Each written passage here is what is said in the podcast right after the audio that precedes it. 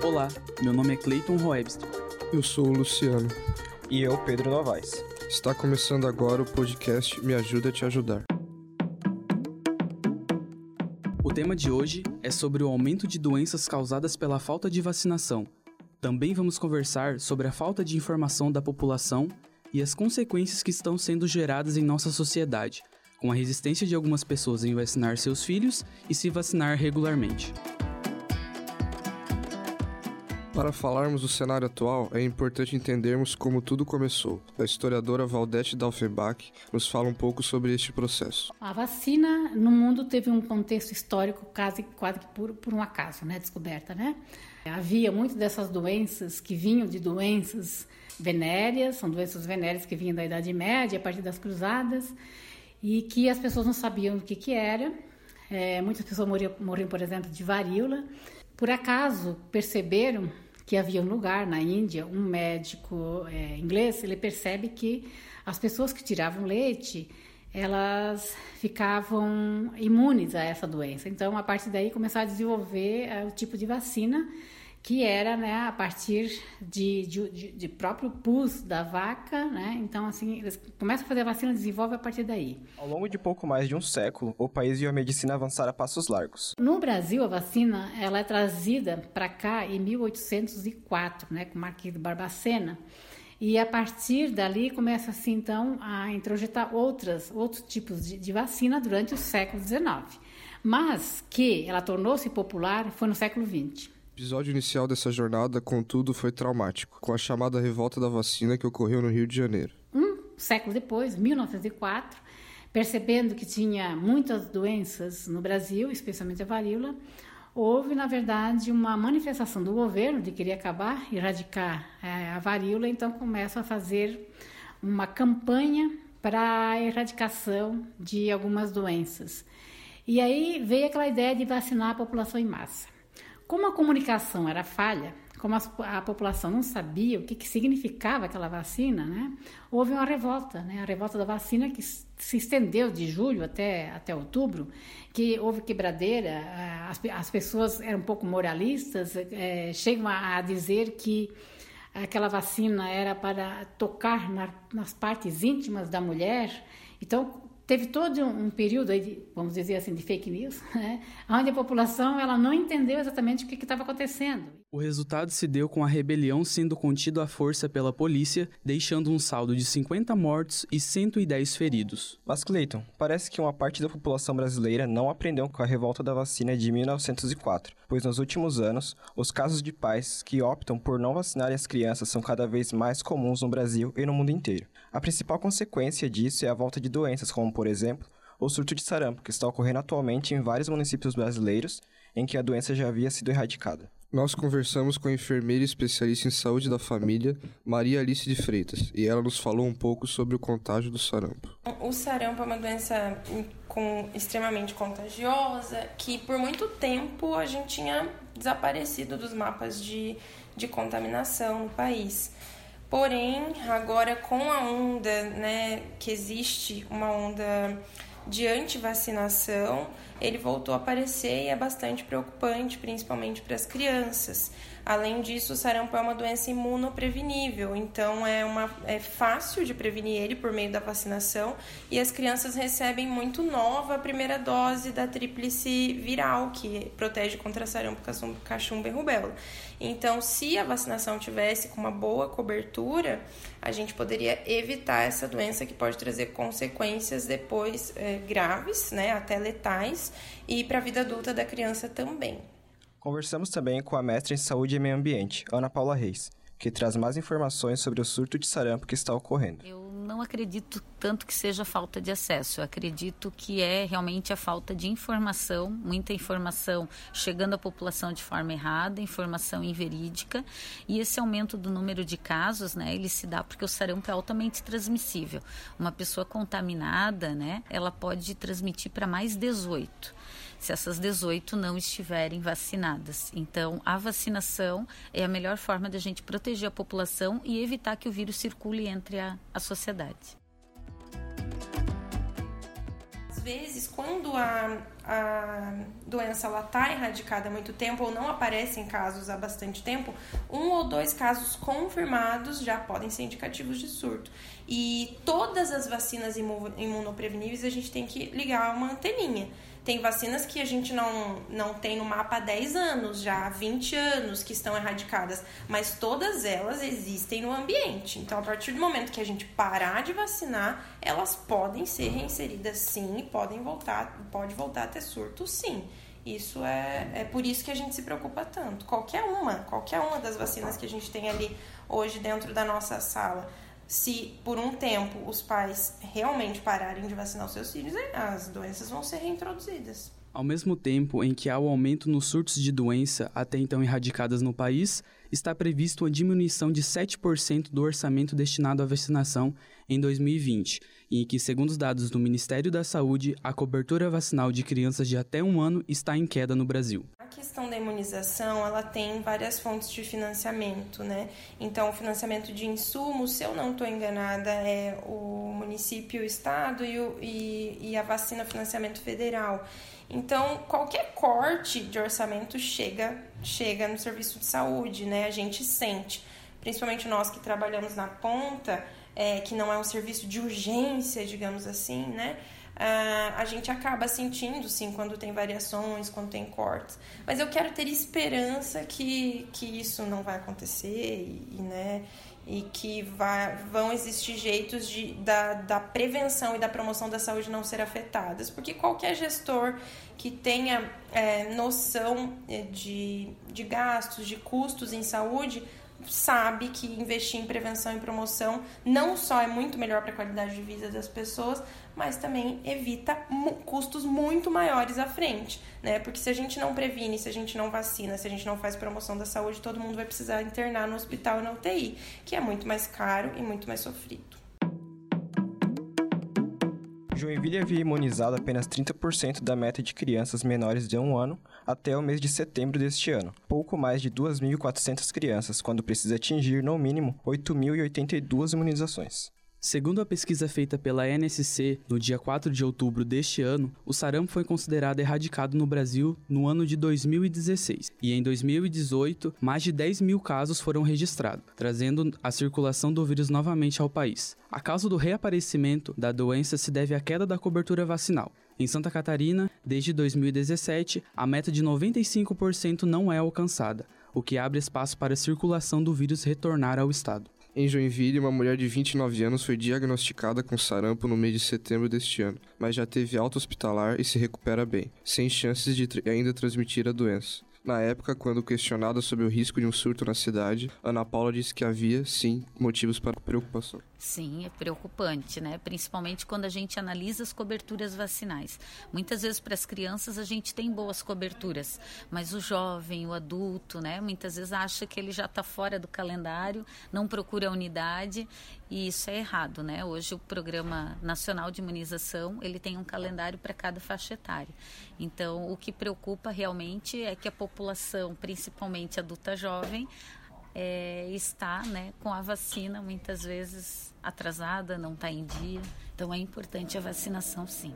Desde o início de novembro, a Secretaria da Saúde notificou cerca de 428 suspeitas da doença na cidade, sendo 41 casos confirmados até esta semana. De acordo com os números mais recentes, a taxa de vacinação da tríplice viral, que protege contra o sarampo, cachumba e rubéola, passou de 102,3% em 2011 para 90,5% em 2018. O número está abaixo do recomendado pela Organização Mundial da Saúde, que é de 95%. Infelizmente, todos os dias, eu me, eu me formei há oito anos, né? E eu me impressiono de ver o quanto que em pouco tempo é, isso mudou. Quando eu me formei, as pessoas não vinham com o celular, né? Me perguntar: olha, é verdade isso? É verdade que comer graviola cura o câncer? É verdade. E hoje a gente tem quase toda semana algum tipo de boato grave desse que em alguns casos não melhora, mas não afeta a saúde, em outros casos pode ser letal, como por exemplo não tomar vacina, né? Então a gente uh, tem pego muito mesmo esses casos de pessoas que por meio de WhatsApp, por meio de Instagram, por meio de Facebook, decidem não vacinar seus filhos, não fazer o tratamento correto. É, é bem impressionante mesmo, em oito anos, o quanto que isso mudou. Utilizamos a rede social Instagram para fazer um levantamento de dados, onde deixamos sete questões sobre o assunto para votação durante 24 horas. Dentre as questões pautadas, em média 400 pessoas interagiram com a pesquisa, gerando uma boa porcentagem por meio da rede social. Dentre as seis perguntas feitas, uma delas era se os internautas consideram as campanhas de vacinação efetivas, em que cerca de 75% disseram que não. Além disso, perguntamos se as pessoas conheciam alguém anti-vacina, na qual 78% disseram disseram que não, e 22 disseram que sim, sendo este o mesmo resultado também para a questão sobre se a população acredita que a vacina pode causar algum malefício à saúde. Porém, nas ruas as opiniões são diversas. Dona Glauci, de 65 anos, conta que sua vacinação não está em dia por relaxo, mas ela afirma ser a favor da vacinação. Eu penso que é importante. É muito importante que as pessoas se vacinem porque principalmente o poliomielite, né? Que é um caso que tem tantas pessoas que não foram vacinadas depois as consequências são gravíssimas. Maria Eduarda, de 18 anos, também diz ser a favor das vacinas e opina sobre os casos de sarampo. Ah, eu não sei te falar sobre, muito sobre isso, porque nunca cheguei a estudar certinho o que, que acontece. Mas eu acredito que, tipo, nenhuma doença ela realmente desaparece do mundo assim, então acho que ela sempre pode voltar. Tanto a dona Glauci quanto a Maria Eduarda consideram que as informações passadas pelas campanhas de vacinação são válidas e cumprem o seu papel de informar a população. Já Thales, de 28 anos, não confia tanto na eficácia da vacina. Ele conta que sua vacina não está em dia e que sua filha só tomou as primeiras vacinas, pois, segundo ele mesmo disse, é obrigatório. Na verdade, é que é meio relativo essa história, né? Existem vacinas que realmente são bem importantes, né? Tipo, aquelas vacinas infantis mesmo, né? Tipo, poliomielite, essas, eu acho, né, no caso, são bem importantes em si. Agora, tipo, vacina de gripe, por exemplo, eu acho desnecessário, na verdade, eu acho que não, não carece, né? Eu nunca tomei vacina da gripe, por exemplo, nunca fiquei gripado. Conheço um monte de gente que tomou a vacina da gripe e, lógico, ele implanta um pouco do vírus para pessoa criar uma imunidade, né? Mas acaba adoecendo mais fácil. Acho que a única vacina que eu tomei mesmo foi aquelas que tem que tomar da infância e uma de tétano uma vez, mas é que ficou bem embaçado mesmo. Thales também comentou sobre o que pensa em relação ao surto de sarampo. Sinceramente, sou meio conspirador, saca? Eu já acho que a galera quer implantado isso, na verdade, né? De várias formas, tanto na alimentação quanto na água, no ar. Ele ainda diz acreditar no que chama de uma teoria da conspiração, na qual afirma que aqueles rastros deixados pelas turbinas de aviões são, na verdade, alguns tipos de venenos e vírus que o governo ou a própria indústria farmacêutica jogam sobre as pessoas. Mas Tales afirma não ser contra a vacinação, mas confessa que em seu círculo social há pessoas que são e que inclusive não vacinam seus filhos. Quando perguntado se as campanhas correspondem às dúvidas da população a respeito das vacinas, seu conteúdo e seus efeitos, Tales foi bem direto. A população nem faz pergunta, velho. Ele botou na, jogou lá, ele só fala, ah, beleza. Então a população não tá afim de, de saber. Tá mais preocupada em comprar uma televisão nova do que ter informação sobre alguma coisa específica, ainda mais sobre vacina. A respeito do movimento anti-vacina, a enfermeira Maria Alice comentou. A gente tem muitas fontes de informação. Infelizmente, algumas pessoas, elas conseguem justificar né? É, tem gente que justifica que a Terra é plana, né? Tem alguns movimentos assim hoje em dia e é, é argumentos, pessoas que escreveram sobre, a gente vai ter tudo. Então a gente está imerso, hoje é a era da informação, nós estamos imersos na informação. Mas na área da saúde, o que eu acho que tem que tomar muito cuidado e, e que eu sugiro para todos, né, é que a informação não é suficiente. A gente precisa de evidência científica, né, para tomar decisão de vacinar ou não nossos filhos, para tomar decisão de fazer ou não um tratamento. E a, a questão da vacina não é só uma escolha pessoal, né, porque se eu tô com câncer e eu não quero tratar, ninguém pode me obrigar né? Agora, vacina, se eu não der no meu filho, não é só o meu filho que vai ficar doente, ele pode passar para outras 40 crianças lá na creche. Então, assim, eu acho que o, o problema desse movimento, né? Não, tô criticando, também tive pouco contato com poucas pessoas que defendem esse tipo de coisa, mas é talvez usar informações e não evidência científica para se basear, né?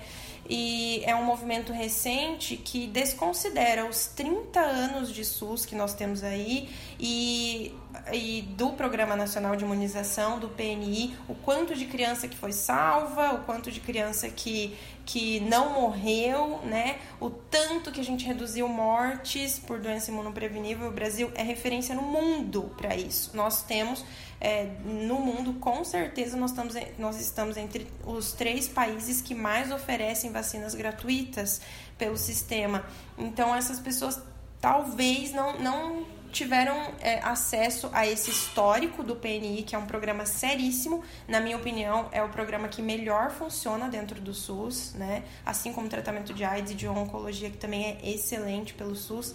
Mas o PNI é um programa seríssimo, super conceituado, totalmente baseado em evidências científicas, diferentemente do, do, movimento. De acordo com a matéria publicada no dia 6 de outubro pelo site NSC Total, dia 7 de outubro, iniciou-se a campanha nacional de vacinação contra o sarampo para crianças dos 6 meses aos 4 anos de idade. Todas as unidades de saúde da cidade estarão abertas em horário normal de expediente, com as equipes preparadas para imunização gratuita. Os pais e responsáveis devem comparecer com seus filhos às unidades, portando a carteira de vacinação para receberem a dose vacinal. Outra matéria do portal O Globo, publicada no dia 26 de julho deste ano, constatou que outro fator que afeta negativamente a vacinação no Brasil é a desinformação. A divulgação de dados falsos tem aumentado a resistência de algumas famílias a imunizarem seus filhos. Em São Paulo, Rio de Janeiro ou Belo Horizonte, por exemplo, a cobertura vacinal é inferior à de várias regiões do interior. A hipótese mais aceita é de que nos centros urbanos há mais acesso às informações, tanto as verdadeiras quanto as sem base científica. Convido todos a, a usarem esse tipo de, de, de, busca por evidência científica mesmo. E se tiverem dúvida, sempre procurem a unidade de saúde, procurem os profissionais que vão conseguir oferecer informações seguras, né? Que foram baseadas em estudos e não em opiniões. Para finalizarmos este episódio, um recado da especialista Ana Paula para os ouvintes. Que é bem importante toda a população, né, comparecer a uma unidade de saúde com seu cartão vacinal para ver se suas vacinas estão em dia, quais são as vacinas disponíveis a cada faixa etária, porque realmente a vacina é a melhor forma de a gente prevenir doença. Hoje as crianças têm essa oportunidade de se protegerem contra tantas doenças e mesmo assim às vezes ficam doentes. Pensa sem vacina. É isso aí, este foi o podcast Me Ajuda a Te Ajudar de hoje, da Web Rádio Primeira Hora. Esperamos ter conseguido ajudar você, ouvinte, a entender melhor sobre este ceticismo da sociedade em relação à vacina.